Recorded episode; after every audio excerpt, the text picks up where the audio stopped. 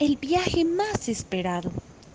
En cierta ocasión, cuatro compañeras de estudio estaban planeando un viaje a la playa. Habían pasado un semestre en la universidad muy pesado y lo que más anhelaban era irse de paseo y disfrutar en medio de la naturaleza. Cursaban el primer año de la carrera de psicología y noche tras noche amanecían con lecturas, tareas, trabajos de investigación y exposiciones que debían presentar frente a sus compañeros y profesores de curso. Un miércoles por la tarde, las cuatro amigas se sentaron a planear y a conversar sobre este viaje esperado. En medio de tanto trajín, una de ellas mencionó. No puede ser, estoy tan cansada. Estamos a final de segundo semestre de este año y hay tantos trabajos por hacer. Me siento exhausta. Además de eso, tengo muchos problemas en casa. ¿Qué voy a hacer? Ay amiga, no te preocupes. Ven, sentémonos y conversemos. Sabes que me gusta escuchar. A ver, cuéntanos, ¿qué te pasa? Gracias María, pero saben, chicas, no podría ir al paseo con ustedes. La universidad me está consumiendo mucho. Tengo muchos trabajos encima. No quiero perder mi beca de excelencia académica y he decidido mejor no ir. Vayan ustedes, diviértanse y luego me cuentan cómo les fue. Tienes razón. Tenemos muchos trabajos por realizar.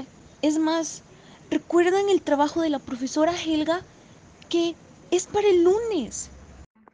Chicas, debemos buscar alternativas para realizar ambas cosas, tanto los trabajos de la U como también poder ir a este paseo que tanto hemos planeado desde el inicio de año.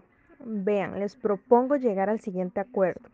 ¿Qué les parece si pasamos toda la semana realizando trabajos?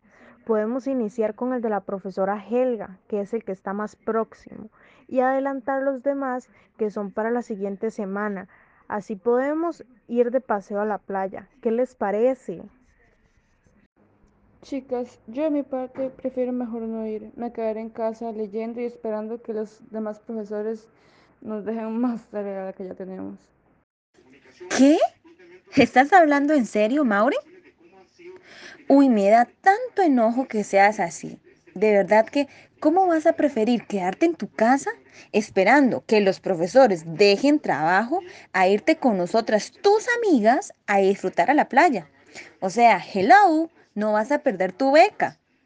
Todas aquí tenemos excelencia académica y por un fin de semana que vayamos a pasear no pasará nada. Uy, es que me da tanto enojo. Pero bueno, debo aprender a controlar mis emociones. Y a pesar que me enoje que no vayas a ir con nosotras, está bien, te entiendo. Bueno, Fabi, entonces no te enojes, ¿eh? Siempre se pueden buscar alternativas. Esta semana que viene vamos nosotras y a finales del año Maureen nos acompaña. Hasta mejor es porque así paseamos dos veces, solo imagínatelo. Será muy, muy divertido. ¡Qué gran idea tuviste, Naray! Te felicito. Siempre buscas una solución para las cosas. Además de eso, habla muy bien de ti. Me siento muy contenta de ser tu amiga.